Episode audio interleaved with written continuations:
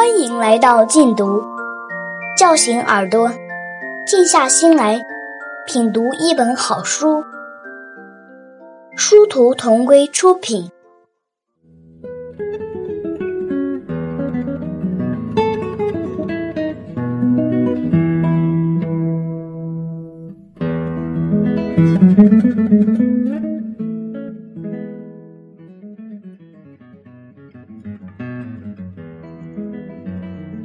蓝色的海豚岛，美国斯奥台尔著，傅定邦译，一部情节跌宕的女孩版《鲁滨逊漂流记》。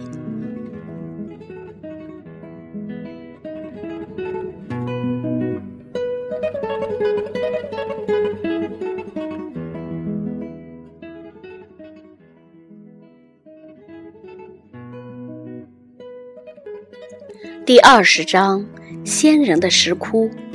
在那以后不久，我又采集了两独木舟鲍鱼，多半是那种比较香甜的红色鲍鱼。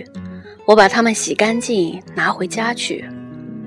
篱笆的南半部分整天都有阳光，我用树枝在那里搭了一个架子，把鲍鱼肉铺在上面晒。鲍鱼新鲜的时候，比你的手还大，有两只手背那样厚。放在太阳底下一晒，它们就收缩得很小，所以要晒很多鲍鱼才行。过去岛上有小孩赶海鸥，海鸥最喜欢吃鲍鱼肉。如果鲍鱼肉放在那里没人看守，只消一个上午，它们就会把你一个月的收获饱餐一顿飞去。起初，每当我到泉水那里或到海边去时，便把朗图留在家里赶海鸥，谁知他不愿意干。我走以后，他不停地嗷叫。没办法，我只好用绳子拴上一些鲍鱼壳，挂在木桩上。壳能反射阳光，而且风一吹就左右摇摆。从此以后，我就不用担心海鸥了。我也用自己做的渔网捕捉小鱼，把它们吊起来晒干。准备冬天用来点灯，架子上晒着鲍鱼肉，鲍鱼壳在闪闪发光，在风中摇晃。一串串的小鱼挂在篱笆上，使这个院子看起来就像整个村子的人都住在这个高地上，而不仅仅是我和朗读。采购过冬食物以后，每天早晨我都出海去。到了夏末，我要采集和储存野菜和野谷。这会儿没有事可干。夏天的头几天，我去过很多地方，去过海象居住的海滩，去过比我们找到的头一个山洞还要大的黑山洞，去过鸬鹚栖息的高礁石。高礁石离岛一里格多远？这是一块黑礁石。因为上面站满了鸬鹚，所以微微发光。我头一次去，杀死了十几只鸬鹚，把它们剥了皮，剔去肉，放在外面晒干。我想日后给自己做一件鸬鹚羽毛裙。黑山洞在岛的南岸，靠近存放独木舟的地方。山洞前面是一块很高的峡角，周围海面是很深的海草区。要不是我看见一只海鹰飞出来，我肯定已经划过山洞去了。太阳已经偏西，我回家还要走很长一段路，但我很想看看海鹰和它居住的地方。这个山洞口很小，和高地下面那个山洞的洞口一样。我带着朗图低头弯腰才能通过，洞外只射进来一些微弱的光线。我们走进了一个四壁黑的发光的石窟里，那石壁弯弯曲曲，一直伸到高高的洞顶。石窟的尽头是另一个小洞口，很长，很黑。我们穿过洞口，又到了比头一个更大的石窟，里边被一道光柱照得很亮。原来那是从洞顶锯齿形裂缝里射下来的阳光。看见阳光照射下来，石壁上有黑色的影子在浮动。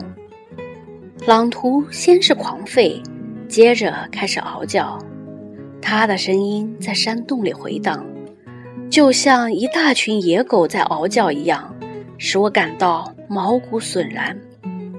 安静，安静！我喊叫道，用手捂住他的嘴巴。我的话音也在石窟里一次又一次的回荡。我把独木舟掉过头来，开始返回洞口。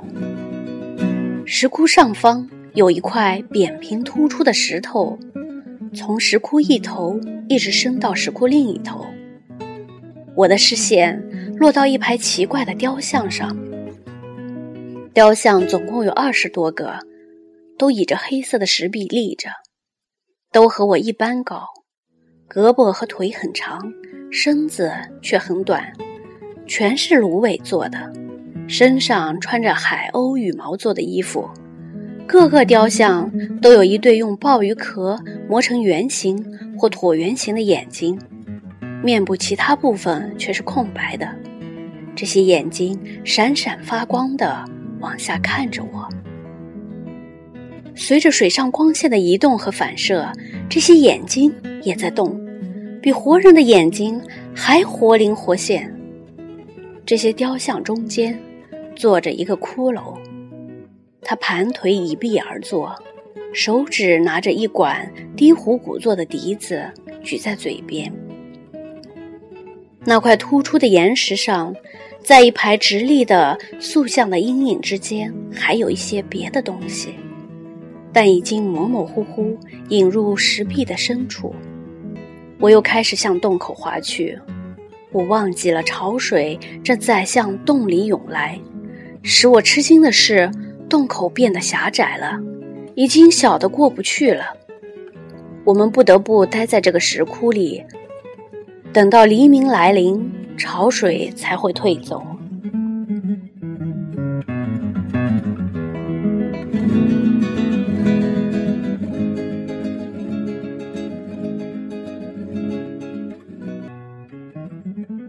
我滑到山洞的尽头，没有回头看大石头上雕塑闪闪发光的眼睛。我蹲在独木舟底上，看那光柱逐渐变弱，出海的洞口越来越小，终于消失了。夜来临了，洞顶的缝隙处露出了一颗星，这颗星从视线中移开。另一颗心又接替了他的位置。石窟里的潮水把独木舟拖得更高了，海水拍打着石壁，就像笛子在吹奏柔和的曲子。在这漫长的夜晚，他吹奏了许多曲子。我几乎没有睡觉，一直仰望着天上星星的变化。我知道。坐在大石头上吹笛的骷髅是我的一个祖先，那些眼睛闪闪发光的偶像也是我的祖先，但我还是睡不着，还是很害怕。天刚破晓，另一次涨潮差不多又要开始，我们离开了山洞。我没有去看那位他们吹奏船长笛的骷髅。而是很快划出山洞，来到晨雾弥漫的大海，连头也没有回。我想这个山洞一定有过名字。我对朗图说：“他和我一样，也在为他获得自由而高兴。不过我从来没有听到过他的名字，也没有听到别人谈起过这个山洞。我们就叫它黑山洞吧。我们今后。”再也不到那里去了。当我们从高礁石出海归来时，我把独木舟藏在高地下面的山洞里。这是一件很费力气的工作，但是每回我总要把独木舟从水里抬起来，拖到峡角上去。即使打算第二天早晨再出海，也不例外。两个夏天来了又去。而留神人没有回来。但在这些日子里，我总提防着他们。佛晓，我和朗图下到峭壁上去，我总要望望海洋里有没有他们的帆船。夏日天高气爽，我能看到好几里个远。不管我们乘独木舟去哪里，绝不超过半。回家的路上，我也总要把独木舟划进海岸，寻找他们。我们最后一次去高礁石的时候，阿留申人来了。我藏好独木舟，背着十张鸬鹚皮，爬上峭壁，在峭壁顶上，我站了一会儿。凝视着大海，水上有几朵小云，其中最小的一朵看起来和别的不一样。再仔细一看，原来是一艘船。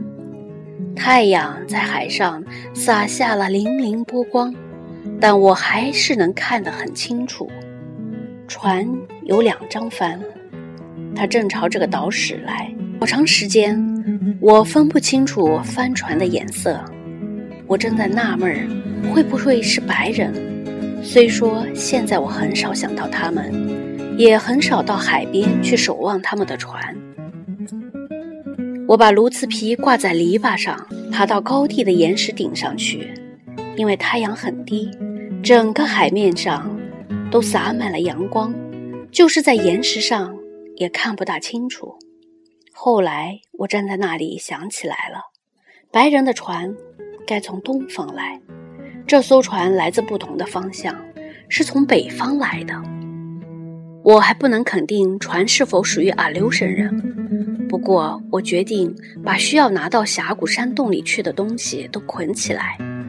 我有很多东西要带：我的两只鸟，我做的裙子，石头炊具，我的珠子和耳环，鸬鹚羽毛，以及所有的篮子和武器。鲍鱼肉还没有干，我只好把它们留下来。我把所有的东西捆好，放在篱笆下面的地洞旁边。我重又回到高地上去，我伏在岩石上，以免让人看见，在岩石边上往北窥视。开始我没有找到船，后来我看见它走的比我想象的还要快。他已经绕过海草区，接近珊瑚湾的礁石了。夕阳照在船上，照在像鸟嘴一样的船头上，照在那两张红帆上。我知道啊，留申人不会在黑夜上岸。我还有整整一个晚上可以往山洞里运东西，但我没有耽搁时间。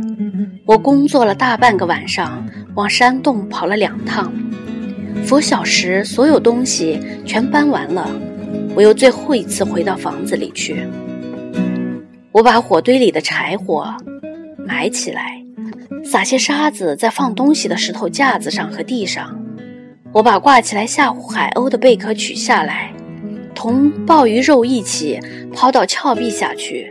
最后，我用鸬鹚的羽毛把我的脚印抹去。当我做完这一切以后。房子看起来好像很长时间没有人住了。这时太阳已经升了起来，我爬上岩石，船已经停靠在海湾里面，几条独木舟正在往岸上运东西，一些人已经出海到海草区，开始去捕猎海獭了。岸上燃起了一堆火，火堆旁边有一个姑娘。她正在煮什么东西，我看得见映照在她头发上的火光。我在高地上没有停留多久。过去，我到峡谷去，每次总是走一条不同的路，以免踩出一条小路来。这一次，我沿着峭壁往西走，然后再穿过灌木丛折回来，注意不留下任何痕迹。朗图的脚印没关系。因为啊，留申人知道岛上有狗。山洞很黑，我费了很大劲儿才把朗图弄进小洞口。我爬进爬出好几次以后，他才肯跟我一起爬。我用石头把洞口堵起来。由于很累，我躺下来睡了整整一天，一直到我看到岩石缝中闪烁的星星，才醒来。